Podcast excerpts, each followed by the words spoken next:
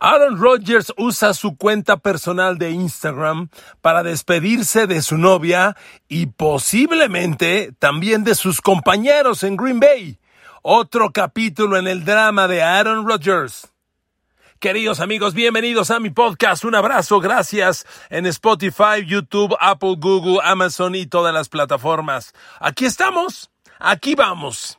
Cada que termina la temporada, quien más ameniza la post-temporada es Aaron Rodgers y sus dramas. Me voy, no me voy, me quieren, no me quieren, estoy enojado, voy a ir, no. Siempre vive así Aaron Rodgers. Le recuerdo que el año pasado estuvo muy molesto, ya me voy, ya me voy, ya me voy.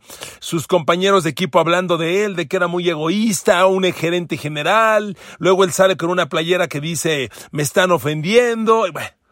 y finalmente juega. Y juega brillante, porque juega y termina siendo el MVP de la temporada, aunque como siempre, pierde en playoffs.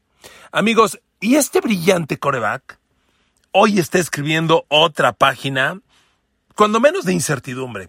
Usó su cuenta personal de Instagram, Aaron Rodgers, para despedirse de su novia. Híjole, pues es un tema personal, ¿no? Yo soy enemigo de hablar de la vida personal de nadie mucho menos de los jugadores. Pero bueno, el señor Rogers vivió, compartió vida con la señorita Shalane Woodley y ahora se separan, noviazgo que termina y él le manda una carta. Bueno, total, cada quien, cada quien, los temas de, del corazón, cada quien los valora como cree. Pero después usa la carta para hablar de sus compañeros. A ver, ¿usted cómo interpreta esto? Compartir el vestidor y, el cuarto de corebacks con ustedes todos los días, incluidos mis compañeros Jordan Loves, hicieron cada uno de mis días muy divertidos y hoy les agradezco por las sonrisas diarias y el estrés relajado que me, que me permitieron generar semana a semana. Los quiero mucho. Aaron Rodgers. A ver amigos, si esta no es una carta de despedida, entonces, ¿qué es? y en otra parte dice, ustedes son la parte medular de un pastel hermoso llamado trabajo, nuestro fútbol. La amistad que hemos generado trascenderá y nuestra vida colectiva en este juego trascenderá y estoy muy agradecido por el rol que cada uno hemos jugado en hacer mi vida mucho mejor. Los quiero compañeros. Grandes mis recuerdos y grandes memorias hemos logrado gracias a su amor y gratitud de gente buena, eh, una vez más hemos caminado juntos. Amor y paz, Aaron Rodgers. ¿Qué diablos es esto? Si no es una carta de despedida, ¿qué es? Amigos, ¿saben además que a Rodgers le encanta jugar este juego? No hay duda, lo está disfrutando. Miren, le estoy grabando este podcast. Aaron Rodgers aparece semanalmente con un exjugador de la NFL, el pateador de despeje Pat McAfee, y que tiene un podcast. Un podcast que compite con el mío, no, es cierto. Yo compito con él y él tiene un podcast espectacular de millones, Pat McAfee. Pero Rogers siempre aparece con él. es una visita infaltable semana a semana. Y bueno, pues Pat McAfee tiene semana a semana las exclusivas de Aaron Rodgers. Y hoy que le estoy grabando este podcast, siendo martes, como dicen los políticos, siendo martes a las 12 del día con 30 minutos, le puedo decir que ya apareció el podcast de Pat McAfee y Aaron Rodgers dice que hoy, martes, no va a tomar una decisión final sobre su futuro. Entonces, ¿qué diablos está pasando? Amigos, estas cartas públicas, esta incertidumbre, a ver, Aaron Rodgers está bajo contrato. Punto. Aaron Rodgers acaba de ser reconocido el mejor jugador de la NFL. Aaron Rodgers, como siempre, perdió en playoffs. Eso sí. Y miren amigos, ¿por qué juega este mundo de incertidumbre? ¿Sabe por qué? Porque los Green Bay Packers entran a una etapa sumamente comprometedora. A ver amigos, perdón nuevamente, siempre tengo que dar contexto a estas historias. La NFL es una liga que se rige por lo que se conoce como tope salarial. Los 32 equipos tienen el mismo dinero para pagar el sueldo de sus jugadores, de sus 53 jugadores, más los 8 de la escuadra de práctica. El año para la temporada que acaba de concluir, el tope salarial fue algo así como 187 millones 800 mil, eh, ser muy cerca de 190 millones. Y el tope salarial del año de la temporada entrante se va a anunciar pronto en la junta de dueños y se cree que va a subir sustancialmente, por ahí de 210 millones, se cree, de que llega a 200 no dudo que llega a 200. Entonces, cada equipo distribuye ese dinero como cree. Y al terminar la temporada, tiene contratos que se terminan, contratos que se renuevan, contratos que son más caros. Entonces, todo mundo hace sus ajustes y hay equipos a los que les queda lana de esos 190 millones para comprar más jugadores y hay quienes se pasan y no pueden comprar. Bueno, Green Bay es el segundo equipo que más dinero se pasa del tope salarial. El tope salarial que hoy reitero, es de ciento, dejémoslo en 190 millones. Green Bay con sus nuevos contratos de la próxima temporada se pasa 48 millones. Es decir, tienen que dar de baja contratos por 48 millones para ajustarse. Como va a aumentar el tope salarial, a lo mejor no son 48 millones, a lo mejor son 35. Pero tienen que dar de baja muchos contratos para ajustarse a la cifra. No se puede pasar. No puede. Y Aaron Rodgers lo sabe, porque la bronca principal es que tiene un agente libre un agente libre es un jugador cuyo contrato se ha vencido. Y en la NFL, cuando a un jugador se le vence el contrato, tienes derecho de ir al mercado y te vas con quien más dinero te pague. Y no, le y no se le debe dar nada al equipo con el que jugabas antes. Y ese jugador de los Packers se llama Devante Adams, jugador que este año cobró 14 millones de dólares y que para la próxima temporada es agente libre. Y de acuerdo al mercado, a Devante Adams, si lo quieres firmar, barato, pero barato ganga, te va a costar 20 millones por año. Y si Green Bay se pasa hoy 48, ¿de dónde diablos saca 20 para Devante Adams? ¿Están de acuerdo? Esa es la bronca que tiene Green Bay. Y lo sabe Aaron Rodgers. Por eso Rodgers dice, mm, me quedo. Si con Devante Adams no pudimos, sin él menos. Entonces, Rodgers está evaluando, puede decir, no quiero jugar más, cámbienme. Y bueno, va a obligar al equipo a cambiarlo, porque un jugador a disgusto nunca va a jugar bien o ni va a jugar. Ese es el tema con Rodgers. Y Davante Adams, eh, bueno, es el principal agente libre que tienen los Packers. Hay otros de menor categoría, Robert Tonian. Robert Tonian va a ser agente libre, este año cobró tres millones y medio. Es un jugador que se ha entendido muy bien con Aaron Rodgers. Yo pienso que lo deben retener. No es un sueldo tipo Travis Kelsey o George Kittle, pero Robert Tonian debe costar cerca de 10 millones al año. ¿De dónde diablos van a salir? Otro, ala eh, otro agente libre importante es el linebacker Davondre Campbell que jugó solo por 2 millones de dólares y tuvo un impacto brillante. Uno más, el corner Rashul Douglas. Jugó reemplazando a Jerry Alexander todo el año y tuvo una campaña brillante. Cobró 990 mil dólares, Rasul Douglas. Se tiene que quedar con un nuevo contrato.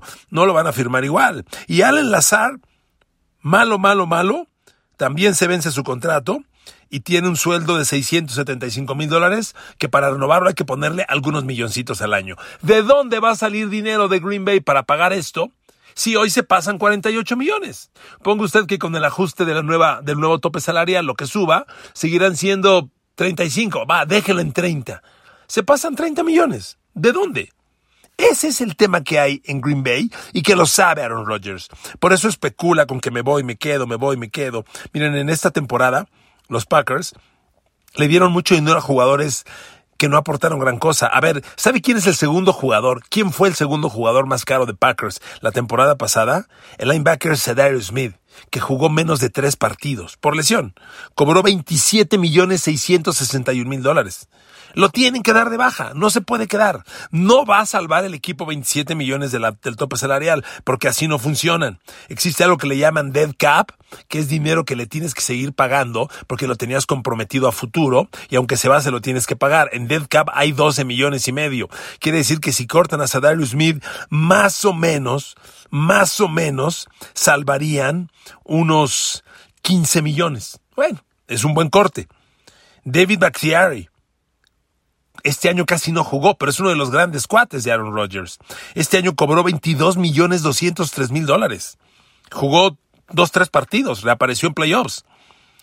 Darlo de baja, échate la bronca con Rodgers. Ya lo vieron cuando le cortaron a Randall Cobb el pancho que armó. Entonces, este es el tema, amigos. Y Rogers juega este juego que le fascina. Me voy, me quedo, me pegan, me duele, me enojo, te voy a pegar, me voy a ir. Le fascina. Le fascina Aaron Rodgers. Pero amigos, es un coreback elite. De eso creo que nadie se puede atrever. Aaron Rodgers viene de ganar el MVP de la NFL, el MVP con una temporada bestial. Acaba de lanzar el señor nada más y nada menos que en la última campaña 4.115 yardas, con 37 touchdowns, 7 intercepciones. Siempre les hablo del balance touchdown-intercepciones y les digo que lo mínimo es 2-1, dos pares de touchdown por cada intercepción. Si Rogers lanzó 37 touchdowns y 7 intercepciones, tiene un estúpidamente imponente balance de 5 pases de touchdown por cada intercepción. Claramente fue el mejor coreback esta temporada, aunque en yardas le ganó Brady. Yo pensaba que el, MVP iba a ser para Brady, fue para Rodgers. Cuarto que gana. Pero amigos, ¿qué pasa con Rodgers en los grandes partidos? En este podcast me puse a hacer una chamba que le quiero compartir. ¿Cuál es? A ver, Aaron Rodgers ha jugado 1, 2, 3, 4, 1, 2, 3, por Dios, 1, 2, 3, 4, 5 finales de conferencia nacional. Cinco. Si Aaron Rodgers en la temporada pasada lanzó cinco pases de touchdown por cada intercepción, déjeme darle este dato. En toda su carrera tiene 449 envíos de touchdown por 93 intercepciones. O sea, tiene casi el balance de 5 a 1 el que tuvo esta temporada. Casi. Digamos que tiene cuatro y medio a 1. Brutal, brutal. Brady tiene 3 a 1 y me parece sorprendente. Rodgers trae cuatro y medio a 1 cuatro y medio pases de touchdown por cada intercepción a lo largo de su carrera que empezó en el 2005. Increíble, increíble. Pero, como le decía, ¿qué pasa con Rodgers en las finales de la Conferencia Nacional? Cuando estás a un paso del Super Bowl. Pues empiezo por este dato. Aaron Rodgers en finales de la Conferencia Nacional tiene, que son cinco, tiene nueve pases de touchdown, es decir, menos de dos por partido, y ocho intercepciones. ¿Ok? ¿Dónde está el balance de 5 a 1? ¿Por qué Aaron Rodgers no juega las finales de conferencia nacional como juega los demás partidos? Miren, cuando llegó al Super Bowl, le ganó la final de la conferencia nacional a los Chicago Bears en el 2010. En ese partido, completó cero envíos de touchdown, dos intercepciones, a pesar de que le ganaron a los Bears 21-14. Después jugó en el 2014 la final de la nacional contra Seattle Ahí lanzó uno de touchdown, dos intercepciones, más intercepciones que touchdown, y solamente 178 yardas. Claramente no juega su mejor partido en el partido más importante del año. ¿Ok? Siguiente temporada, 2018, contra Atlanta. Ahí pierden 44-21. Aaron Rodgers lanza tres de touchdown, una intercepción. Siempre lanza una intercepción en las finales de conferencia nacional. O sea, de las cinco finales de conferencia nacional que le estoy leyendo, en todas lanzó intercepción. En todas. Le repito, contra Atlanta que pierden 44-21, tres de touchdown, una intercepción. Un balance más interesante, pero lanzó la intercepción. Luego está la final de la Nacional que pierden contra los 49ers, cuando Garoppolo llega al Super Bowl. En esa final que pierden 37 a 20, Rodgers, dos de touchdown, dos intercepciones. Por Dios. Y luego viene la de hace dos temporadas, cuando juega contra Tampa Bay y Tom Brady, el pase al Super Bowl y ahí lanza tres de touchdown, una intercepción. Balance, nueve de anotación, ocho intercepciones. Claramente Aaron Rodgers no está jugando su mejor fútbol americano en los playoffs y particularmente en las finales de conferencia. Cuando usted lo ve en los playoffs, digo, son números muy interesantes. Aquí, aquí los tengo. Si bien lanza cuatro y medio pases de touchdown por cada intercepción en temporada regular, en playoff, en toda su carrera, trae 45 de touchdown, 13 intercepciones. O sea, son, son 3 a 1. El balance baja a 3 a 1, pero sigue siendo bestial. Un poco más de 3 a 1, sigue siendo bestial. Bestial. Grandes números en playoff, pero en la final de la conferencia nacional, en el juego que te tiene a un pasito del Super Bowl, claramente no juega su mejor fútbol americano. Y amigos, ¿de qué diablos te sirve eso? ¿De qué diablos te sirve eso? Cuando veo grandes quarterbacks que nunca trascendieron en playoffs, pues inevitablemente pienso en Dan Marino, y pienso en Dan Fouts, y pienso en muchos otros. A ver, la NFL ha visto pasar grandísimos quarterbacks que nunca han ganado el gran juego. Y aquí es cuando entramos al debate y mucha gente me dice, es que es un deporte de equipo y la culpa no es de él. Mm, no lo sé, ¿eh? No lo sé. Porque en los grandes triunfos siempre hay un coreback haciendo maravillas. Ya, siempre. Miren, los Rams acaban de ganar el Super Bowl. Con todo y que Stafford lanzó sus dos pases de touchdown, ¿a usted le queda duda que la serie ofensiva del triunfo en el momento crítico la movió Stafford con Cooper Cobb y juntos lograron el touchdown de la victoria? ¿No fue claro? Por Dios, lo ganó Matthew Stafford. Con todo y sus dos intercepciones, fue capaz de mover el balón en el momento crítico y ganar el juego. Lo logró. Claramente. Como trajo la defensa de Tampa a Patrick Mahomes hace dos años. ¿No lo perdió Mahomes? ¿Que habrá fallado su línea ofensiva? Falló, sin duda. Pero que traerlo como loco costó el juego, sin duda. Amigos, este es un juego de corebacks los grandes triunfos, de, las grandes derrotas de Tom Brady en Super Bowl fueron ante grandísimos juegos de corebacks. O va a decir que Eli Manning no fue heroico las dos veces que le ganó a Tom Brady. El pase en la cabeza a David Terry. Por Dios, el pase a Mario Manningham en la, en la banda, en el segundo Super Bowl que le ganó. ¿No? Me va a decir que Nick Foles no jugó un partido brutal para ganarle Filadelfia a Brady y los Pats aunque Brady jugó imponente, Nick Foles hizo las jugadas grandes, incluido el, el Philly Special, que, que, Brady no atrapó y que Nick Foles sí y que marcó una gran diferencia. Amigos, este es un juego de corebacks y Aaron Rodgers ha perdido los juegos grandes, las finales de conferencia, claramente sin jugar su mejor fútbol americano. Entonces, amigos, yo me pregunto, ¿cuál es la historia? Ahora, se va a acabar este capítulo. Miren, después de leerle los números del salary cap que les acabo de leer, a ver, peor que Green Bay, solo hay un equipo en la liga, que es Nueva Orleans, que anda casi 60 millones de dólares encima del tope salarial. Yo no sé, yo no sé qué van a hacer los Saints, ¿eh? ahí sí no tengo idea. Coach nuevo y esta bronca, los Packers traen 48 millones. ¿De dónde va a haber dinero para pagarle a Devante Adams? Ya van a empezar los días en los que puedes designar franquicia a un jugador. Ok, Green Bay puede decir, Davante Adams franquicia, y con eso lo protege y nadie se lo puede llevar. Pero ¿y? ¿Y? ¿De dónde sacas lana? Tú no lo puedes firmar si no tienes el dinero disponible. Y en este momento los Packers no tienen el dinero disponible. Esa es la disyuntiva por la que Rodgers está jugando. Y otra, pues la relación está muy desgastada. Cuando yo leo este correo, este posteo en Instagram, digo, a ver, Rodgers está diciendo adiós. Pues claramente. A la novia, bueno, el tema romance lo hizo público, es muy, muy suyo, se vale, cada quien, pero el tema personal, ustedes compañeros que compartieron conmigo el, vestidor y me dieron grandes, grandes momentos, los voy a recordar siempre. ¿De qué hablas? Es el adiós. Yo interpreto que es el adiós. Vaya, es muy difícil que alguien interprete lo contrario. O es el adiós, o Rogers está jugando con todos nosotros, lo, lo que tampoco sería extraño. Pero amigos, este juego está ahí. Ahora, el tema está, es que quien quiera a Rodgers, como no es agente libre, tienes que cambiarlo, el pago va a ser muy alto, altísimo.